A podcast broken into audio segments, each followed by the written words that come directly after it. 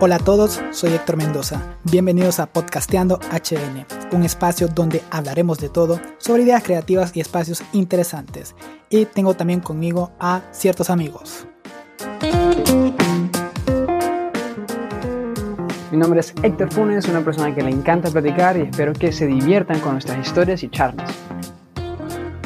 Buenas, mi nombre es Sebastián Castellanos y esperemos que este podcast sea divertido para ustedes. Comenzamos.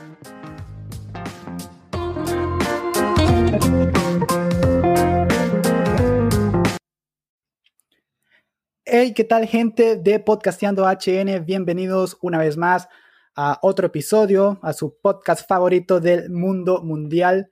Hoy estamos eh, también contentos, como siempre, porque esa es la actitud que debemos tomar frente a la vida y pues la actitud que debemos tomar siempre que hacemos un nuevo episodio de Podcasteando HN y cuando ustedes también lo están escuchando. Héctor Funes, ¿qué tal? ¿Cómo te trata la vida hasta el día de hoy? Pues mira, hoy, hoy empezó un poco mal el día, ¿va? se me punchó una llanta, pero no importa, ya estoy feliz porque estoy aquí grabando otro capítulo de Podcasteando HN. Se me olvidó hacerlo la vez pasada, pero ya regresó, no se preocupen. Sí, sí, yo, la gente creyó que estabas enfermo porque no, no lo habías hecho. Sebastián Castellanos, ¿a vos se, se te ha punchado una llanta? ¿Cómo estás hoy? Eh, buenas, buenas a todos. Eh, muy contento hoy por estar grabando eh, otro nuevo episodio de Podcasteando y pues una sorpresa para todos porque es un invitado, otro invitado de lujo en nuestro podcast. Y déjame te cuento algo, o a toda la gente, que expresiones y formas de transmitir emociones hay muchas. Aquí en una película no le ha hecho caer en el llanto, una canción no le ha llegado justo al lado sensible del corazón, un buen libro no te ha devuelto la humanidad y la esencia de vivir, o cuántas veces no hemos visto a un joven bailar con pasión. Ahora imagínate todas esas, esas sensaciones, eh, una sola expresión, a través de algo llamado reportajes, historias cotidianas del día a día, donde mucha gente tiene historias que contar y pues prefieren que sean contadas de la mejor forma y con la mejor pasión del mundo. Y esa es una de las grandes características de nuestro invitado el día de hoy, Bienvenido, Rey Maradiaga. Es un gusto que estés aquí con nosotros. Hola, ¿qué tal? ¿Cómo estás, Héctor? Un abrazo también a Sebas y a Héctor, al otro Héctor. Así que es un gusto poder eh, participar con ustedes, es un gusto poder compartir en este qué día estamos hoy. Fíjate que me pierdo siempre en los días. En este martes, un abrazo que estamos grabando martes, así que un, fuerte abrazo para todos ustedes y, y, con mucho gusto para poder compartir aquí eh, las experiencias que hemos tenido. Genial, genial. Y experiencias has tenido muchas, creo yo, a, lo largo de tu vida que te han permitido crear esas ganas o, o esa esencia que tienes vos para, hacer estos reportajes eh, o, en cualquier ámbito de tu vida, creo que siempre tomas una actitud muy positiva, pero el hecho de esa habilidad de, de saber expresar y contar historias, ¿eras bueno desde la escuela para los discursos y esas ondas o es algo que fuiste aprendiendo poco a poco? No, yo realmente desde niño sabía que, que tenía un, un, talento, un don prestado por Dios eh, distinto, diferente. Eh, siempre me gustó mucho más eh, las clases teóricas, por así decirlo, las clases de análisis que las clases de matemáticas. Nunca fui bueno en matemáticas, jamás. era, era garrote en matemáticas, era, me costaba muchísimo. Pero cuando se trataba de oratoria, cuando se trataba de español, cuando se trataba de dar discursos, cuando se trataba de escribir ensayos, de escribir poemas, de escribir, eh, cuando se trataba de letras, por así decirlo, eh, yo nadaba en, mi, en, mis aguas, en mi, en mi mundo. Eh, siempre se me dio, fui presidente de la escuela, fui presidente del colegio seis años, fui presidente cuando me tocó entrar y a estar en, algún tiempo en la universidad. en fin, siempre se me dio esto de, de hablar en público, de contar historias, fue algo que siempre, siempre he tenido. Que, bueno, o sea que vos, digamos que eras un, poco parlanchín en ese sentido de que no, si te ponían a hablar, pues, pues había que detenerte cuando estabas pequeño. Sí, sí, no tenía problemas. El, mayor problema era cuando las profesoras, por ejemplo, eh, te tenían que callar o siempre fui ese niño de Relly, sepárese de el resto o eh, esa parejita ahí se me, se me aparta. Te acordás, las profesoras siempre estaban metidas a ese rollo. Entonces yo generé bastantes problemas por eso en la escuela, pero creo que esos eran los mayores problemas. Siempre fui hasta que tercero de ciclo, un muchacho de excelencia académica. Después me dejaron de importar las notas, me dejaron de importar totalmente eh, ese número, me dejó de interesar y me comenzaron a interesar eh, cosas mucho más importantes para, para mí. Y, en esa parte de que, bueno, qué interesante, la verdad, que vos, digas, eh, no me interesan las notas y, eso, pues, pues, al fin de cuentas, pues vos lo dijiste, en un solo número eso a la larga te generó problemas, como decir, alguien te dijo, bueno, con estas notas no vas a hallar en ningún lado. Sí, sí, sí. había profesores de que pronosticaban de que yo iba a ser un delincuente, pues había profesores que pronosticaban de que, porque eh, yo siento que la educación es una educación donde vos tenés dentro de un aula de clases a un futuro pintor, tenés también un futuro escritor, tenés un futuro arquitecto, tenés un futuro ingeniero, tenés un futuro cantante y los querés medir a todos de la misma manera, es decir, a todos bajo el mismo esquema o a todos dentro del mismo formato. Eh, como te digo, hasta tercero de ciclo me interesó bastante y siempre fui del cuadro de honor, eh, siempre salí en escolta de banderas, que solo salían los de excelencia académica. A partir de primero de ciclo dije, en serio es tan importante alcanzar esta nota, ¿no será más importante el aprender como tal? Entonces, aprendí lo que tenía que aprender, siempre he leído mucho, te puedo hablar de cualquier tema y no es por ser creído, pero te puedo hablar realmente de cualquier tema, te puedo hablar de política, te puedo hablar de deportes, te puedo hablar de historia, te puedo hablar de economía, es decir, me interesé mucho más por aprender por fuera, más allá de un esquema cerrado, establecido, donde creo yo que no se mide la inteligencia. Creo que en las escuelas y en los colegios lo que se mide es la disciplina, es decir, la disciplina de estudiar específicamente una lección. Pero yo conozco y con y lo digo esto con mucho respeto, ¿no? Lo digo esto con, con muchísimo respeto aquellos eh, compañeros del aula que prometían menos, al final fueron los que con inteligencia práctica en la vida terminaron saliendo adelante y terminaron teniendo mucho más éxito que algunos compañeros que se mataban y que, que solo eran de noventas y al final esos noventas no se terminaron reflejando en la vida. Yo creo que en la vida uno tiene que tener inteligencia práctica y la inteligencia práctica definitivamente no se desarrolla ni en el colegio, ni en la universidad, ni en la escuela esa se desarrolla en la vida como tal. Sí, y, creo que parte de, que vos hayas tomado esa actitud es lo que te ha permitido estar donde, estás hoy. O sea, eh, a ver, sos un periodista con, con mucho auge ¿no? en, el, en el territorio nacional, la gente te conoce, te quiere y disfruta mucho lo que haces, pero a ver, que la carrera tuya ha sido un poco larga, no ha sido fácil, creo, llegar hasta donde estás y mucho de eso se lo debes quizás a esa actitud y a esas ganas de, de meterte en estos ámbitos de la vida que quizás poco o nada estamos acostumbrados a tratar de arriesgarnos. ¿Y cómo comenzás vos a, a entrarte ¿no? a este mundo de, la televisión o, las comunicaciones, digamos? ¿Cómo es que llegás hasta ese punto? Porque creo que desde muy chico empezaste a, a, trabajar en, en los medios. Sí, yo comencé a los 11 años a trabajar en radio, comencé como un operador de radio, es decir, la persona que mueve las, las perillas, ¿no? Y que sube y baja las palanquitas para, para que salga eh, la, emisión al aire. Esa fue mi primera función dentro de, los medios de comunicación, comencé a los 11 años, eh, realmente siempre supe desde muy niño a lo que me iba a dedicar. Eh, mi padre tuvo un papel fundamental porque mi papá inicialmente mi sueño eh, cuando tenía, ¿qué te digo?, cinco o seis años era ser sacerdote porque eh, como yo miraba que esta persona en la misa tenía todo el centro de atención y él decía, párense y, nos, y se paraba y nos decía, siéntense y nos sentamos, ínquense y, nos hincamos. Entonces, yo decía, bueno, yo, yo quiero ser esa persona que dirige este asunto, ¿no? Después, evidentemente, uno va entendiendo de que ese es un llamado, es una vocación, es, es algo muy maravilloso, muy lindo y que yo definitivamente no lo, no lo tenía. Por ahí de los ocho años yo quería ser futbolista, creo que como todos los niños, pero mi padre siempre fue una persona sumamente sincera.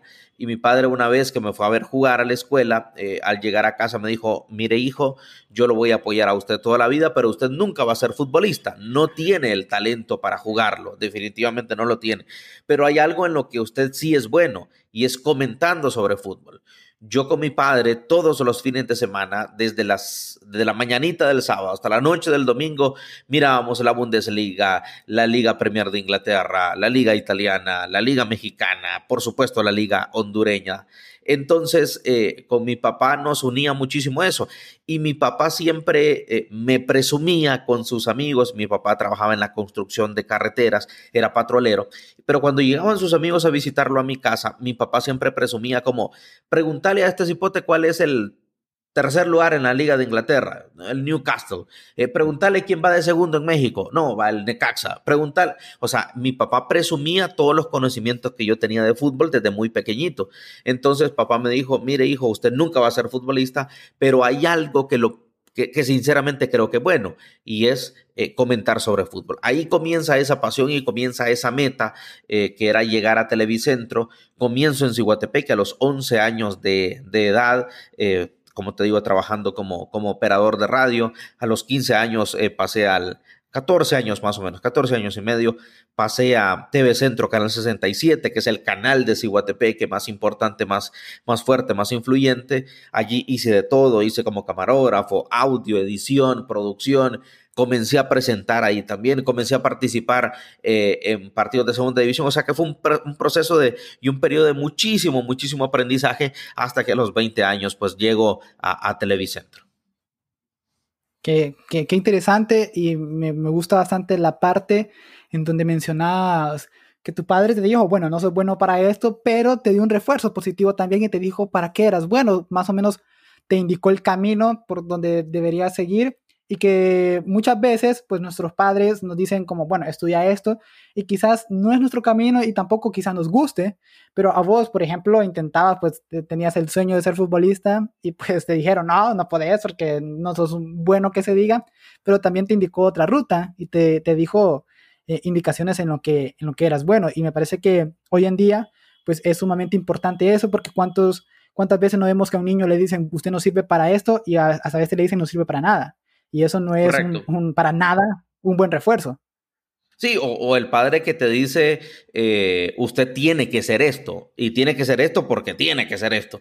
Y en realidad, pues yo siento que eh, mi papá era muy sincero al momento de decir las cosas, pero también, eh, como, como dice un amigo, eh, abrazo y apretón de huevos, ¿no? O sea, el apretón de huevos era decirme de que definitivamente no iba a ser futbolista, pero el abrazo es, mire, hay una forma en la que usted puede estar cerca de esto que tanto le apasiona y es comentando sobre fútbol, hablando sobre fútbol. Entonces, eh, al final creo que, que, mi padre supo encaminar eh, esto, encaminar las dos cosas.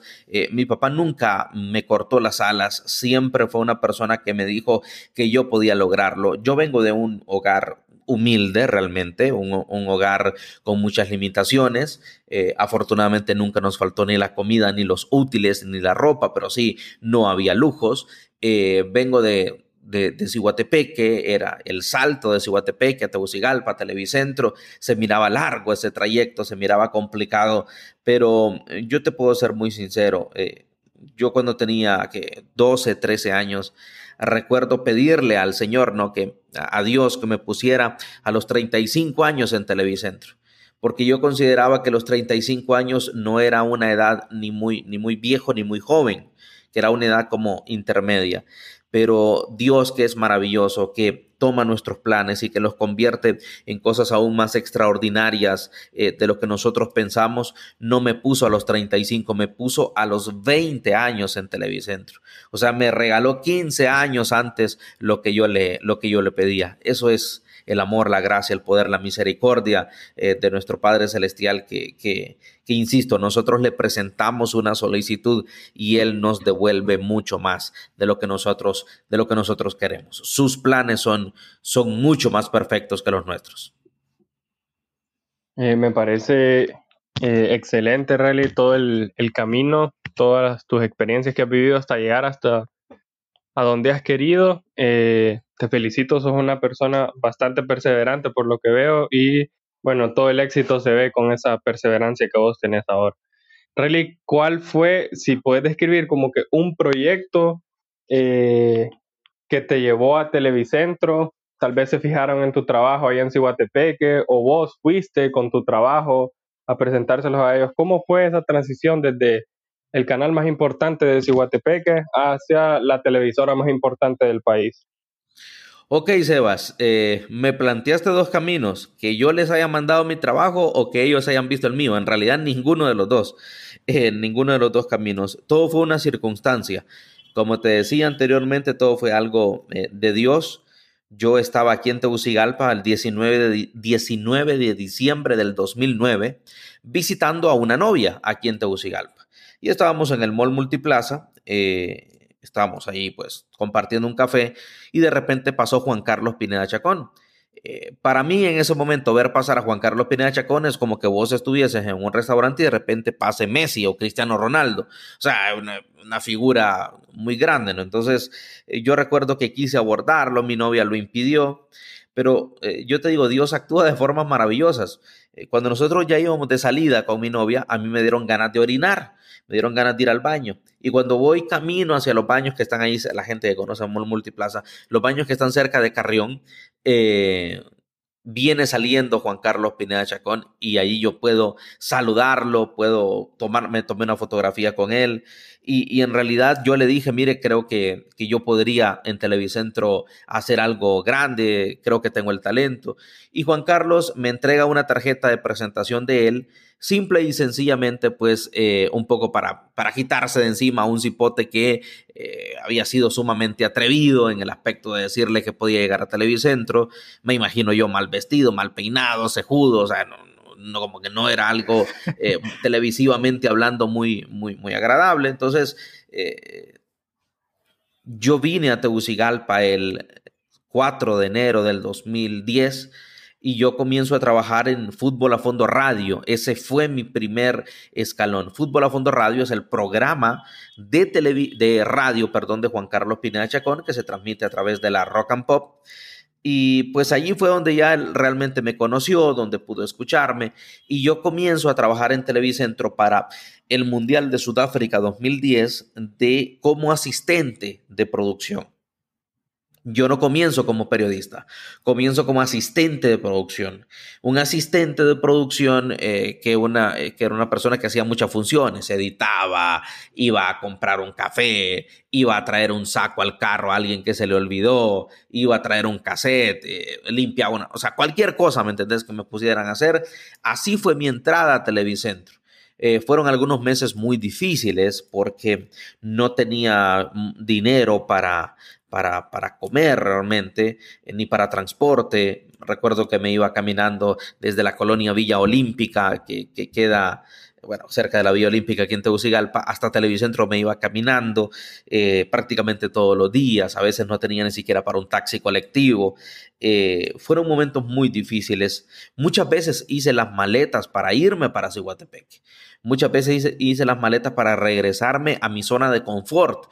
Muchas veces hice las maletas para regresarme a un canal en Cihuatepec donde tenía trabajo, donde tenía sueldo, donde tenía eh, mis cosas cubiertas. pero no, realmente el Señor nunca permitió que yo me rindiera totalmente. El Señor nunca permitió que yo cayera totalmente. Sí me hizo pasar por el fuego de la prueba, pero no hizo que realmente me quemara del todo. Muchas veces hice las maletas para regresarme, pero eh, siempre había eso de intentarlo un día más al menos un día más. Si puedes sobrevivir un día más, lo vas a poder alcanzar. Y poco a poco, un día más otro, un día más otro, un día más otro, hasta que llegué al mes de abril, desde enero hasta abril del año 2010, cuando finalmente me contratan en Televicentro y fue algo eh, realmente muy, muy lindo, muy emocionante. Como te digo, inicié en Televicentro como asistente de producción con un sueldo eh, bajo de un asistente de producción, pero yo sabía que que como en la vida yo lo que necesitaba es que esa puerta de Televicentro se abriera, que ya adentro de Televicentro eh, yo iba a poder demostrar lo que yo sabía o lo que yo quería o, las ganas que yo tenía de hacer cosas diferentes. Entonces, lo más difícil a veces es que se te abra esa puerta inicial. Bueno, hay que agradecer, ¿verdad? Que no, no tomaste tus maletas y te regresaste, porque si no, no tendríamos tantos reportajes que, son, nos llenan de emoción. Por ejemplo, a la, gente que le gusta el fútbol, porque la mayoría son en ese ámbito, eh, como el de, el de, Sudáfrica. Cuando uno mira ese de la clasificación, eh, creo que nosotros lo miramos como con, con, romanticismo, porque estábamos pequeños, creo que era el primero eh, que, que, vimos nosotros y yo ni entendía en ese tiempo, recién entendí que era el mundial, pero no era tanto. Y me emociona ver eso. Y eh, en segundo, este, qué bueno eso de que sos una persona que hizo todo lo posible por llegar a su objetivo. No creo que, creo que muchos de nosotros no seríamos capaces de hacer eso de, ah, ver tal persona y decirle, déme una oportunidad, eh, yo, yo soy bueno. Creo que nos hace falta ese, ese valor. Y te quería preguntar, Rally, acerca de tus videos. ¿Cómo es el proceso de, de realizar uno? ¿Cómo escoges el tema, eh, el guion? ¿Cómo, cómo, cómo haces? Ok, mira, eh, yo creo que los videos tienen, la magia de los videos es la naturalidad del mismo. Es decir, yo cuando voy a un partido de selección nacional, por ejemplo, en San Pedro Sula, nosotros salimos con la cámara a la calle, suponete que el partido es un viernes entonces el partido eliminatorio. Entonces nosotros salimos a la cámara el jueves y, brother, nosotros nos vamos en el carro, nos vamos al Parque Central a ver qué nos encontramos. Aquí yo no manejo guiones, yo no manejo cosas preestablecidas, a menos de que eh, tenga alguna historia que desde antes yo sepa, ¿verdad? Alguna persona que va a ir al estadio y que tenga algo especial. Pero por lo general, en el 90% de los casos, yo salgo con la cámara a palpitar la ciudad, a palparla, a sentirla, a platicar con la gente, a que te encontres un músico en la calle, a que te encontres con la gente en el mercado, a que te encontres una señora con la camisa de la selección. O sea, los, los reportajes vamos grabando según cómo lo vamos sintiendo. Y de, y de la misma manera, en el estadio, cuando yo voy al estadio, yo vivo el partido. Las historias eh, mira, yo, yo quisiera tratar de explicarte esto, aunque no es una, una, una cosa fácil de explicar. Yo me, yo me pongo frente a la grada, eh, frente a 30 mil, 40 mil personas y no me preguntes cómo, pero las historias como que saltan, como que se iluminan, como que plin, plin, plin, plin, plin. Yo veo eh, algo en las personas y digo, aquí puede haber una historia, aquí puede haber una, buena entrevista, grabada a tal persona y definitivamente te lo digo, yo vivo el partido, eh, yo lloro en el himno, yo grito los goles, yo estoy en medio de la gente, metemos pequeñas camaritas GoPros en medio de la gente, este, ponemos dos cámaras grabando hacia el público eh, y al final todo esto, todo este material, lo que te genera es la sensación verdaderamente de estar en la tribuna, de estar dentro de la gente. Y eso es lo que creo que tienen los reportajes, eh, que no son reportajes tan elaborados en la filmación. Por supuesto, tenemos estándares de calidad muy altos, pero eh, lo más importante es que vivimos la historia. Si el estadio está triste, nosotros estamos tristes. Si el estadio está saltando, nosotros estamos saltando. Si el estadio está eh, nervioso, nosotros grabamos caras de nervios. Entonces, todo eso, vivir el partido casi sin guiones, sin fronteras, sin límites, eh, es lo que te permite que los reportajes eh, eh, obtengan entrevistas o reacciones tan naturales, tan normales, que le dan vida. Yo creo que, a ver, no sé qué decir, la idea creo que es muy original tuya, el hecho de que grabar o presenciar el, día a día en, plasmado en un momento de dos horas o tres horas, que quizás dura toda la antesala, el partido y, el post partido también. El hecho de que vos simplemente estás haciendo, digo simplemente, eh, pero en términos reales no es simple, el hecho de que estás viviendo, estás grabando la vivencia de una persona que va al estadio, que los que hemos tenido oportunidad de estar en un estadio saben que, es muy buena, se, se goza, escuchas gente hacer chistes, sufrir, llorás, reís, cantás, bailás, etc. Y, vos es, lo que hiciste es, bueno, estas historias están allí, pero no hay nadie quien las cuente, entonces vamos a hacerlo y eh, agregándole el toque especial que vos tenés. Y creo que mucho va de eso, el, impacto que tienen estos reportajes porque son muy buenos. Y vos simplemente lo que haces es contar un pedacito de la vida de un partido, de una persona a todo el mundo. Claro, eh, mira, yo, eh, como te digo, vivo la historia primero que todo, y es lo que yo les digo. Eh, hay gente que, por ejemplo, no puede trabajar sin un guion, ¿verdad? y me parece que los guiones están bien, me parece que los guiones son una, como la misma palabra dice, es una guía. Pero yo creo que en este tipo de reportajes, si vos querés hacer algo natural, lo mejor es irlo y vivirlo, disfrutarlo, gritarlo, sentirlo realmente que es algo eh, que, si, que si vos vivís la historia, eh, si vos te metes ahí en medio de la gente, porque esa es otra cosa. Eh, yo no soy un periodista de distancia, no, no, no soy un periodista de que eh, me voy a quedar solo desde la cancha y voy a saludar a la gente desde lejos. No, yo me meto en medio de la barra de la selección. O sea, yo he estado en medio de la ultrafiel, he estado en medio de la Reu, he estado en medio de la mega barra, he estado en medio de, la, de los desamparados de Puerto Cortés, en medio de la furia verde de Maratón. O sea, yo me meto. Yo estoy cerca de la gente. Y yo creo que también eso es algo que le da eh, un sentido a los reportajes. Eh, porque yo pienso que como periodistas debemos ser cercanos a nuestro público. Nosotros no somos seres especiales, somos seres normales con un trabajo extraordinario, pero nosotros no valemos más que un mecánico, no valemos más que un ingeniero, no valemos más que un doctor, no valemos más que nadie, valemos lo mismo. Entonces, yo a veces sí, eh, y esto es algo que, que, que, sinceramente no me gusta de muchos colegas, también hay muchos colegas que son muy humildes eh, y que son muy cercanos a la gente, pero hay, hay algunos que creen que son la última Coca-Cola del desierto. Entonces, como como te crees tanto y como sos tan alejado y como no te metes en medio de la gente y como no vas a abrazar a la gente y no saludas a la gente, ¿cómo querés contar una historia de la gente si no estás en medio de ella? Para contar una historia de cómo una persona vivió o un público vivió un partido de fútbol, tenés que estar en medio de ellos. Eso es innegociable. Bueno, eh, no sé si a los demás de Podcasteando les pasó, pero cuando describiste vos eh, que si el partido de la selección es un viernes y que desde el jueves empezás a sentir la vibra de San Pedro Sula, o sea, me transportaste a esos, a esos toques de rally, eh, tal vez del Mundial 2014 o de cada partido de la selección y me entró, la verdad, verdadera emoción. Eh, pero no solo haces ese tipo de toques, sino que haces de momentos históricos de los grandes equipos tanto de Honduras como eh, internacionales, por ejemplo, el Liverpool con la Premier League. Eh, nos quedaste viendo a los culés para hacernos llorar más la goleada del 8 a 2, pero fijo, con el sextete del Bayern lo vas a hacer. Sí.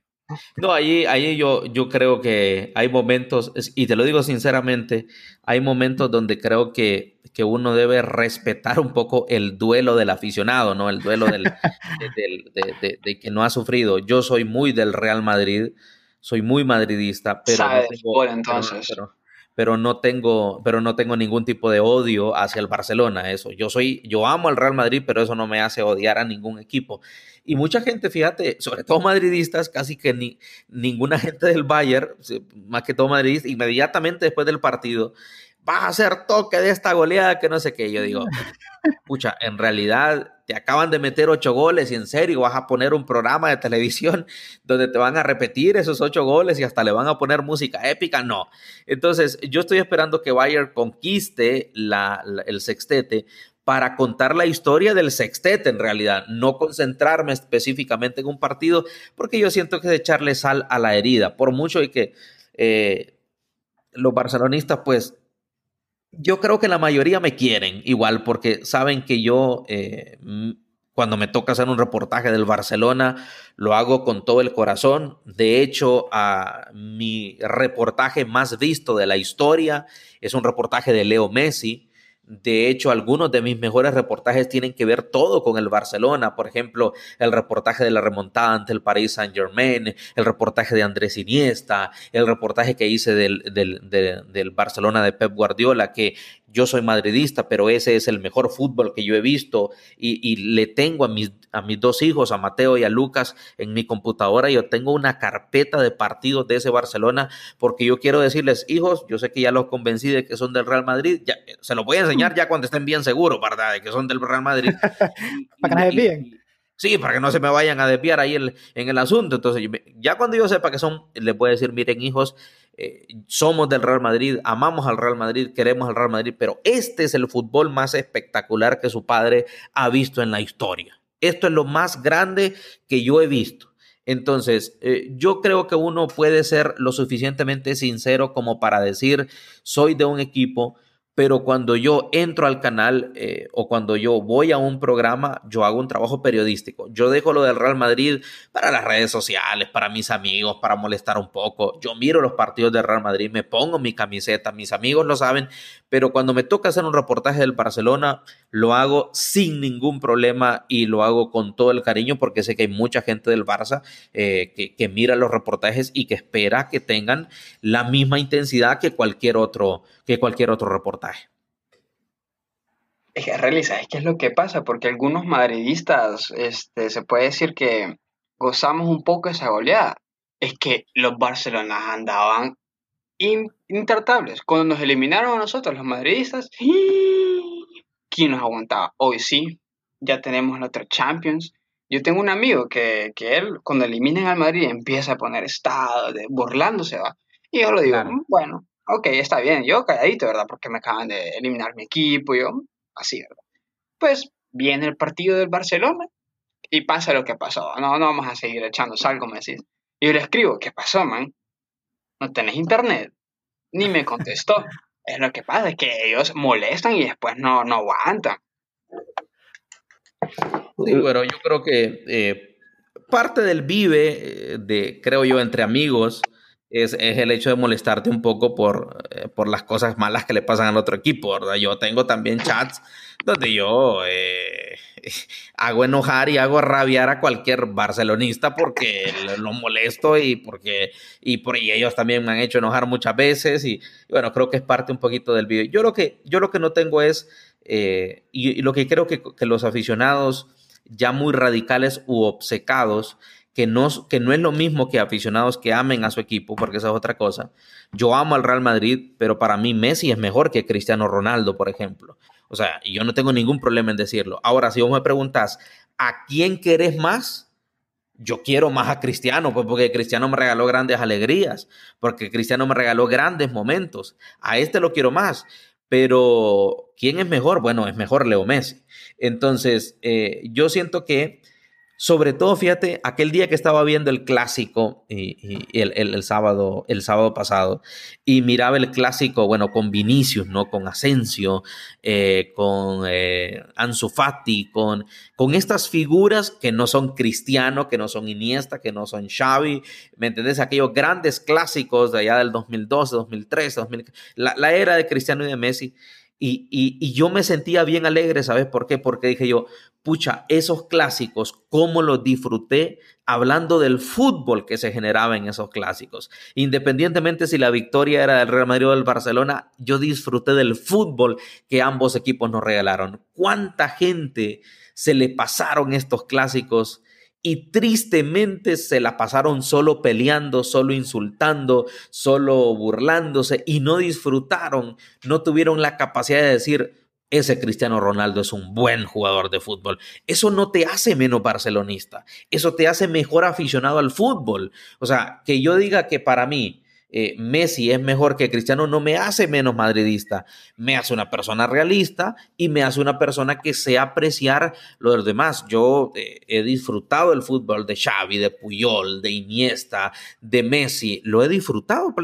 Ahora, eh, que quiero que pierdan, claro que quiero que pierdan, eso evidentemente no, no lo voy a ocultar, pero eh, lo disfruto y respeto, sobre todo cuando alguien es campeón. A mí no me gusta el aficionado llorón, el aficionado que cuando un equipo es campeón y, no le pitaron ese penal en la jornada 15 y el otro penal en, deja de llorar. Un, un, campeón se le respeta, vos no vas a encontrar en la historia del fútbol un campeón que no haya tenido, vaya, un momento donde el arbitraje eh, eh, se decante por una decisión. Eh, por ejemplo, tenemos el Barcelona del sextete. Bueno, ese sextete no hubiese sido posible sin el escandaloso arbitraje de Stamford Bridge, ¿no? Donde benefician evidentemente al, al Barcelona. Ahora, que yo crea que ese Barcelona es menos campeón por ese escándalo, no. Me parece un campeón absolutamente respetable, era el mejor equipo del mundo, era el que mejor practicaba el fútbol y en ese momento en esa noche, pues fue beneficiado por el error humano que es parte del fútbol. Entonces, a mí no me gusta el aficionado llorón que le pone peros a los campeones. A mí me gusta el aficionado que dice, bueno, el campeón se le respeta, se le saluda, pensemos en la siguiente temporada, pensemos en lo siguiente que vamos a hacer. Eh, me gusta ese aficionado que tiene la capacidad de decir, bueno, esta vez les tocó a ellos ganar, en la próxima ojalá que nos toque a nosotros. Eh, ya, ya veo, Rele, que sos, eh, bueno, como periodista y como aficionado también muy, muy objetivo en cuanto al fútbol. Eh, yo, la verdad, ya, ya te dije que soy Barcelona. admiro mucho al Barcelona como institución deportiva, aunque en los últimos años con esta administración, pues no. pasa lo mismo con aquella remontada contra el PSG. El Barça remonta como por impulso, por, por la grandeza del equipo, pero, o sea, los errores arbitrales ahí estuvieron presentes. Y hablando un poquito del Barcelona, no sé si ya los compañeros después quieren cambiar el tema porque los dos son Real Madrid. Eh, ¿Cómo ves a Messi? Porque yo a Messi ahorita lo veo triste, lo veo arrastrándose en el terreno de juego, no lo veo con, con ese liderazgo de la temporada pasada en cuanto a lo futbolístico, porque nunca ha sido un líder eh, como capitán Messi, sino que con su fútbol. Sí, mira, yo, yo te digo sinceramente, eh, me parece que eh, aquí el culpable se llama Josep María Bartomeu, sin lugar a dudas, el peor presidente en la historia del Fútbol Club Barcelona. Es un presidente que se ha encargado de dañar los últimos años de la carrera de Leo Messi. Se ha encargado de dañarlo porque el Barcelona dejó de ser ese club modelo en cuanto al manejo de sus situaciones para convertirse en un mercado, en un circo donde el propio presidente se paga a una agencia externa para que ataque a los jugadores en redes sociales. Eso es una cosa vergonzosa. Yo creo que el Barcelona, por una cuestión de dignidad, por una cuestión de valor propio, por una cuestión de valor institucional, debió decirle a Messi, bueno, Messi, usted ya no quiere estar aquí, por favor, eh, tome la puerta de salida. Cuando se pueda le haremos el homenaje que nosotros queremos, eh, pero eh, cuando un futbolista no quiere estar, y yo en eso admiro al Real Madrid, Cristiano dijo, me quiero ir, bueno, trae 100 millones y te vas, los trajo y se fue, el mejor jugador en la historia del Real Madrid. Yo creo que las instituciones siempre están por encima de los jugadores. Veo a un veo a un trabajador, porque al, fíjate, al final fíjate que los jugadores son trabajadores como cualquier otro. Y cuando un trabajador en una empresa ya no está cómodo, se le nota. Pasa enojado, tira las cosas, se roba el papel, se roba la tinta, no sé, hace, hace cualquier cosa para demostrar que él no está conforme. Messi no quería jugar este año en el Barcelona. Y eso es algo que los barcelonistas deben admitir, deben entender de que al hombre le fueron dinamitando eh, su entorno bonito que él tenía. Eh, o sea, Bartomeu se encargó realmente de dañar ese entorno y perdieron el interés del mejor jugador de la historia del Barcelona y muy probablemente el mejor jugador en la historia del fútbol. ¿Qué tan malo es Bartomeu para que hayas tenido a uno de los tres mejores de la historia, ponele, y lo hayas desperdiciado de esta manera, de esta forma? Yo hubiese preferido por yo hubiese preferido, porque a, la fuerza ni la comida es buena, yo hubiese preferido que a Messi le dijeran, ok, Leo, eh, vamos a rendirle un homenaje y, salga del equipo porque usted ya no quiere, ya no quiere estar aquí.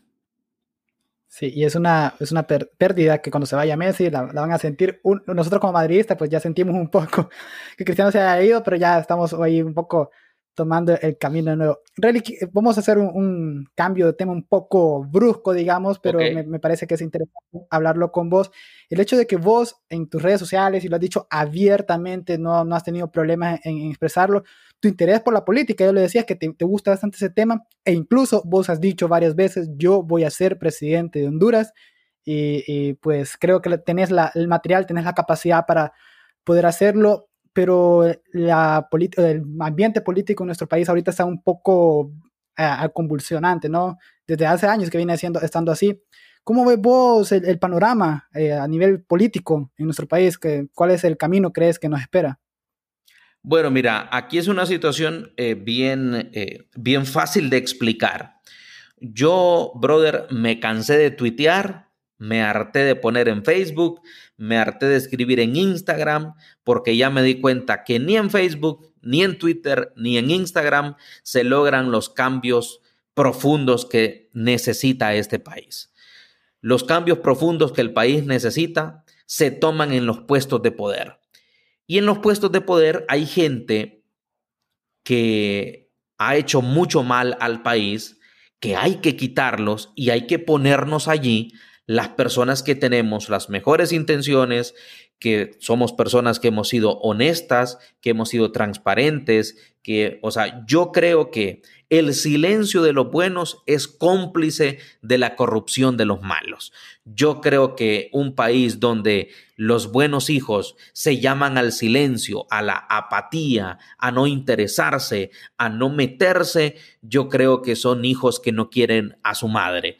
Para mí Honduras es mi madre, para mí Honduras es mi mamá, Evidentemente tengo mi madre biológica a quien amo con todo mi corazón, pero te lo pongo de esta forma metafórica.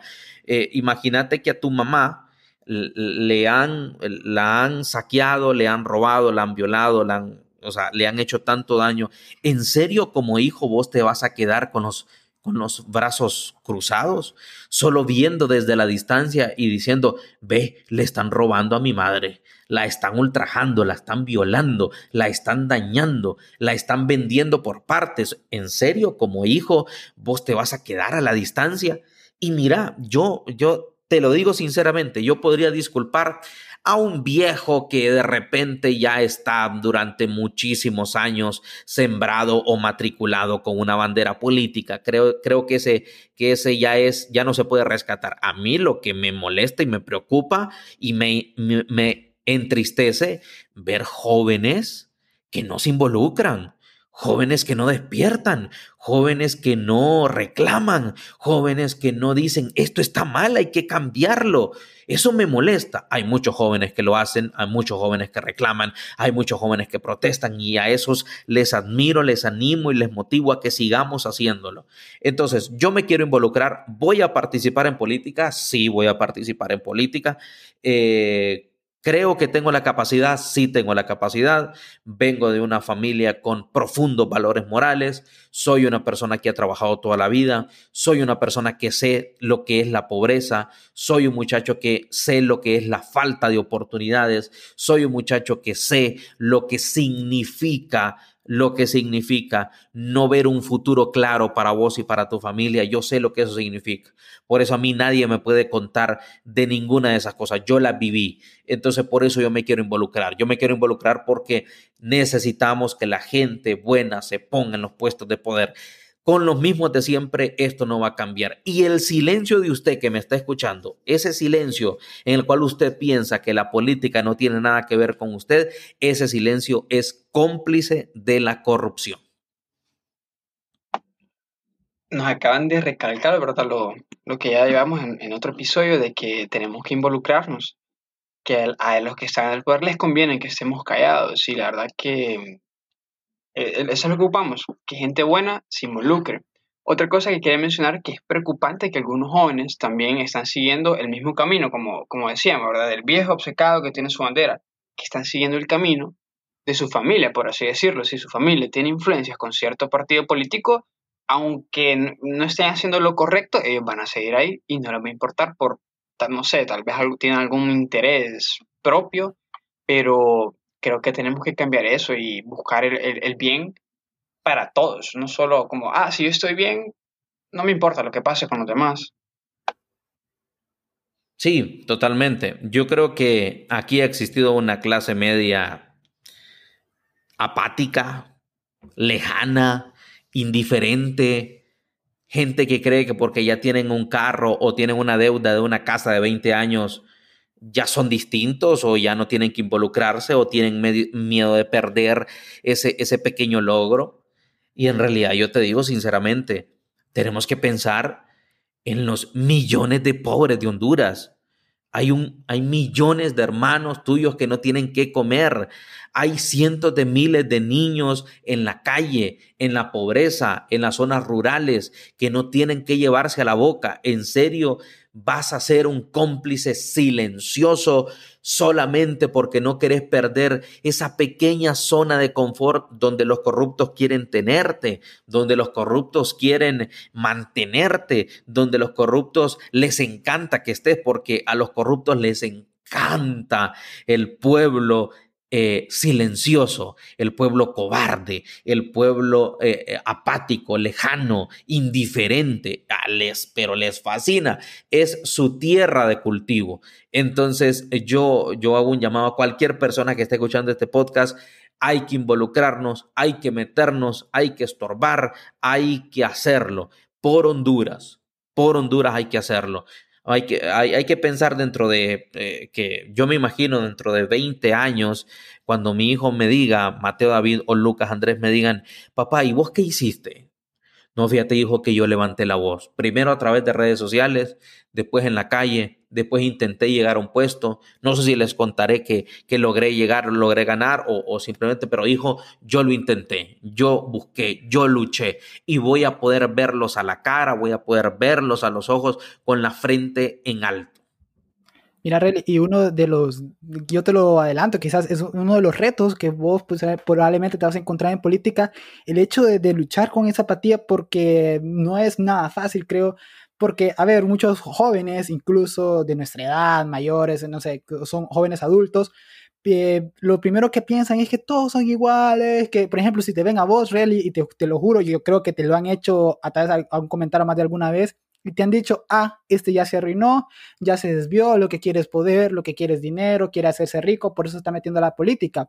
Y no dejamos a veces el hecho de ver caras nuevas, de gente que lo está intentando porque creemos que nos, nos han afectado tanto, nos han destruido tanto, que ya a veces hasta no creemos en nadie. Cuando vemos que empiezan a resurgir personas nuevas como vos, como hay políticos buenos, los hay, lo que pasa es que están opacados por tanta maldad a veces y, a veces no, no, te creen y van a decir, no, yo realmente te admiraba mucho, pero ahora ya no porque te estás metiendo en política. ¿Cómo pensás vos que, se puede atacar esa, esa situación? Yo de, de, plano pienso que primero es como vos diciendo, alzando la voz, abriéndose nuevos espacios y sobre todo educando a la gente. Hay, la política tiene que hablarse en los centros educativos, desde la escuela, en el colegio, en la universidad, en cualquier sector tiene que hablarse de política porque no es un tema para nada que es, que es como que no es importante o que no debemos hablarlo. Todo al contrario, es uno de los, creo yo, ejes que debe de predominar en nuestra vida y siempre, siempre tenemos que hablarlo.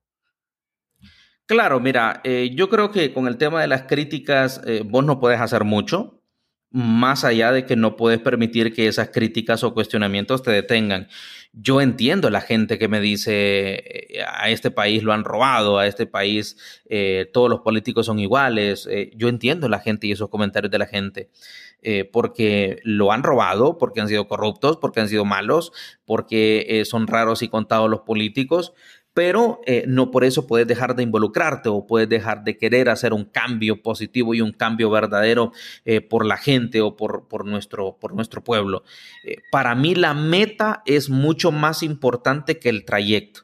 Es decir, si yo para poder ayudar a la gente pobre del departamento de Comayagua, que es el departamento por el cual voy a aspirar, tengo que soportar las críticas que me van a hacer antes de llegar, pues las voy a soportar con la frente en alto y sobre todo con la convicción de que yo nunca he tomado un centavo de nadie, con la convicción de que he sido una persona honesta, con la convicción de que he sido una persona bien formada. Entonces, eh, las críticas antes de que vos llegues al poder, pues eh, son críticas que van a estar, a mí no me van a detener, simplemente me van a motivar, creo, a seguir intentándolo. Eh, y, claro, por supuesto, si ya puesto en el poder, vos mirás tres años de rally como diputado y ese man ni siquiera siquiera ha ido a las reuniones, ese man no ha presentado un proyecto, no ha hecho nada, pues entonces ahí sí tirame reata y, y, y, y decime lo que querrás decirme y todo, pero no me juzgues antes de llegar. O sea, no me juzgues antes de, tomar el puesto. ¿Cómo puedes juzgarme si no he llegado todavía? Espérame que llegue, mira mi desempeño y de repente te puede llevar una agradable sorpresa. Entonces, eh, para mí, te insisto, si yo tengo que soportar críticas durante el camino, pero al final yo voy a llegar a un puesto donde voy a poder ayudar a la gente y callar esas críticas, me las voy a aguantar sin ningún problema. Otro problema que creo que puede surgir es que muchas personas ya han perdido la esperanza, por así decirlo. Dicen, ay, bueno, pero fijo, cuando esté arriba se va a arruinar. Y, otros toman eso de, no, la verdad que no, no me importa quién esté ahí porque no, no vivo de la política, entonces... Hmm. Eh, pero de usted sí viven. Pero de usted sí. viven. Usted no vive de la política, claro, pero usted, de, de, usted sí viven. Porque cuando vos te vas a comprar un café de 30 pesos, ya le estás entregando la política de esos 30 lempiras varios en impuestos. Porque cuando vos vas a comprar un par de zapatos, ya, ya estás entregando una buena parte hacia el gobierno. En, realidad yo creo que eh, hay que aguantar las críticas iniciales hay que, hay que soportarlas. Eh, yo sé que hay mucha gente que de repente no le va a gustar que, deje de hacer los reportajes, por ejemplo, para dedicarme a la política, pero la vida tiene ciclos y la vida tiene, y la vida tiene momentos y la vida tiene eh, eh, cosas que ya se cumplieron y vamos por el siguiente paso. ¿Sabes qué es lo que pasa? Que yo nunca he ocultado que voy a participar, jamás. Yo nunca he sido una persona que, que, que, lo, que te va a sorprender de que yo participe. Siempre lo he dicho. Siempre he dicho que en un momento voy a participar, que en un momento mi etapa televisiva va a llegar a su final, va, va, a tener un ciclo, se va a cerrar ese ciclo y vamos a ir por el siguiente paso y vamos a, seguir, a ir por lo siguiente. ¿Cómo nos va a ir? Bueno, Dios lo sabrá. Eh, y, y, el, y, en el pueblo estará. Vamos a ver si tienen eh, eh, en el pueblo, y yo tengo la confianza, la capacidad o sobre todo la, la voluntad de apoyar a un muchacho que salido del pueblo, que viene de la nada, que viene de la pobreza, que sabe de falta de oportunidades, que sabe lo que es eh, hacer las maletas para, para irte de tu, de tu tierra porque de repente no encontrás las oportunidades necesarias. Vamos a ver si yo, yo creo que al final la gente lo va a aceptar bien. Yo tengo muchísima confianza de que vamos a ser eh, primero diputados y después voy a ser presidente de Honduras. Estoy absolutamente convencido, pero sobre todo ya le entregué en manos de Dios estos planes, que se haga lo que, lo que mi Dios, lo que mi Padre Celestial quiera. Si Él eh, en su plan, en su voluntad está que yo sea presidente, pues bienvenido sea, bendito sea Dios. Si el Señor quiere que yo haga otras cosas, pues seré un instrumento dócil y bendito sea Dios también.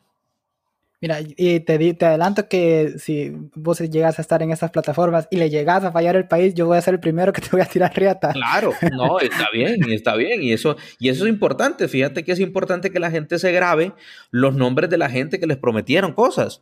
Eh, Correcto. O sea, es importante que la gente eh, tenga una lista. Y, ¿sabes por qué también? Eh, porque este audio, esto va a quedar grabado aquí. Y como te digo, si dentro de tres años puedes decir, pucha, relivo, ¿qué has hecho, brother? Llegaste, solo levantas la mano, a veces ni llegas a reuniones, eh, porque esos son los diputados en Honduras. Te cuento que son gente que ni llega a las reuniones. O sea, no es ni siquiera que proponen, ni siquiera llegan, ni siquiera van a las reuniones. Entonces, pero de repente puede llevarte una sorpresa. De repente ahorita vos puedes decirme, te voy a tirar reata, pero de repente voy a decir, pucha, fíjate que durante los últimos tres años he buscado por qué tirarte reata, pero has hecho un buen trabajo, así que más bien voy a felicitarte. Entonces eh, hay que llegar al puesto primero y sobre todo con el convencimiento de que vamos a hacer un cambio positivo por nuestra gente. Yo he visto la pobreza, la he visto en Cihuatepeque, la he visto en Comayagua y yo sé lo que el departamento inicialmente, porque voy a comenzar trabajando para el departamento de Comayagua, necesita. Eh, entonces, yo fíjate que no voy a ser un político de prometer cosas muy específicas, porque prefiero guardarme esos proyectos y desarrollarlos ya cuando esté en el, en el lugar. Porque cuando vos prometes un hospital, por ejemplo, y voy a decir, voy a hacer un hospital, de repente no estás dimensionando qué es lo que estás prometiendo, ¿me entiendes? De repente no, te estás, no, te estás enterando de que un hospital es una cosa que cuesta 120 millones de dólares, entonces que no es tan fácil. Entonces yo prefiero guardarme estos proyectos y presentarlos ya cuando esté. Sí, y, la otra cosa es que yo te, manifiesto también mi interés por la política, es, un tema que siempre me llama la atención, siempre me gusta, me gusta escuchar, me gusta darme cuenta de lo que está sucediendo. Y es más, al momento de que vos aspires a la presidencia, si ya tengo pues la madurez suficiente, tengo la, la pericia para estar en algún puesto de elección popular, voy a, te voy a pedir el espacio para acompañarte en ese camino y a, y a ver qué logramos hacer por Honduras, porque me parece, yo, la verdad, desde, ahorita te doy mi voto de confianza. No voy a poder votar por vos cuando te tires por Comayagua, porque yo, yo estoy aquí como paisano tuyo también en Santa Bárbara, pero definitivamente cuando llegues por la presidencia, pues vas a tener mi voto y, espero que... ahí te vamos a convocar. Ahí te vamos a convocar, ahí te vamos a convocar porque eh, yo siento que, que a final de cuentas eh, ha sido muchos años de silencio. O sea, ha sido demasiados años de que este país no despierta. demasiados años en los que aquí no se levanta la voz por la injusticia. Y yo, yo por eso admiro a la gente, fíjate, que ha ido a las calles, la gente que, ha protestado, la gente que ha, que ha buscado hacer una diferencia. Realmente yo la admiro. También, sí, la verdad. Y, el, hecho de, de en este país que a veces existe represión, a veces vas y vas a la calle con el riesgo de que te caiga un toletazo, que te caiga lacrimógeno, que te tiene una tanqueta con agua, y la gente pues ah, no se ha rendido y ahí está, y es la que aún creo yo, al fondo mantiene la esperanza de que se pueden cambiar las cosas. El hecho de que, de que vaya, se atrevan, como decís vos, a alzar la voz, a, decir lo que está mal. Y a veces la gente dice, este solo criticando, pasa, ¿no? pero es que hay, que hay que hacerlo. Pero también hay que proponer, no solo el hecho de, como decías, resguardarme en Facebook, en Twitter, Instagram y hablar y tirar, pero no, no generas nada positivo al final de cuentas y solo, solo criticar. Está bien criticar, pero también generar un poco de propuesta. Creo que, creo que es un poco el camino que, que vos llevas y la verdad, te lo digo de nuevo, pues mi full apoyo de, parte de mis compañeros creo que también y de muchos, sino que la mayoría de, los que nos escuchan, pues confían mucho en Relly Maradiaga que, que, va a llegar a, a esos puestos y esperemos que, que, sea pronto, la verdad, porque lo necesitamos. Oh, muchísimas gracias a ustedes por el apoyo, por el espacio. Eh, créanme que, que, yo estoy haciendo un compromiso con, con ustedes desde ya y por supuesto tendrán toda la libertad de cuestionar y toda la libertad de, de, de, recordarme mis palabras si en algún momento eh, yo le fallo, pero eh, estoy muy convencido, estoy muy seguro de que podemos hacer un cambio positivo.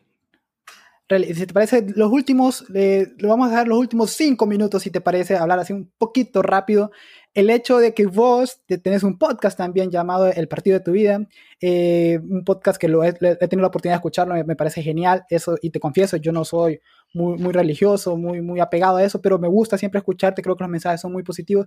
Y ahora te pregunto, eh, la pandemia nos ha afectado muy fuerte, nos ha azotado, vos fuiste víctima ya de esta enfermedad, creo que la pasaste un poquito mal, pero de eso te dejó un cambio positivo al final de cuentas.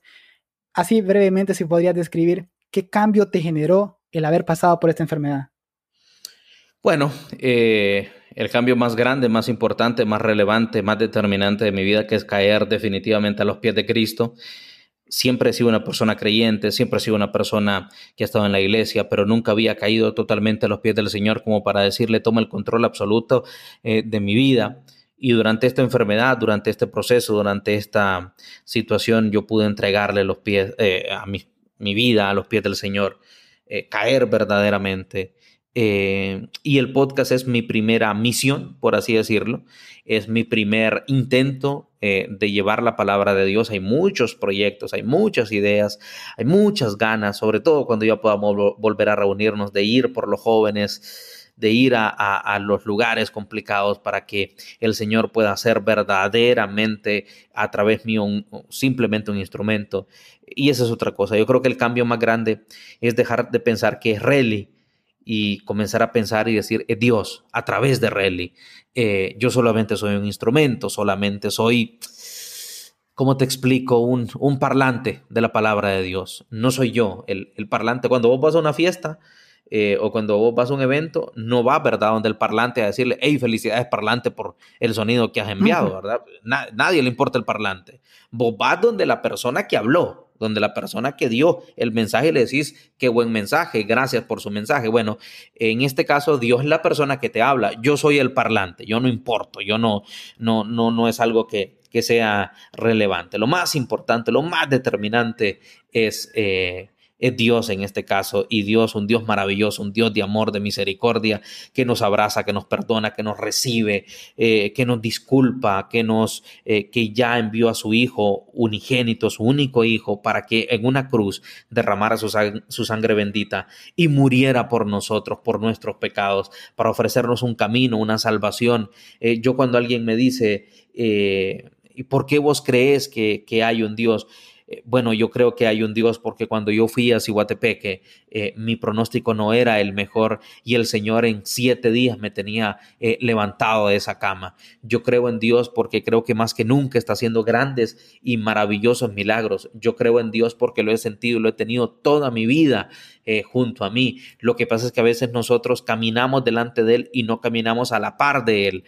caminamos delante de Él, pero Dios está esperando que nosotros nos demos vuelta, lo abracemos eh, le pidamos perdón y Él con su amor, con su gracia, con su misericordia, sin duda que va a hacer cambios extraordinarios en, nuestra vida. Así que yo les invito a escuchar el podcast.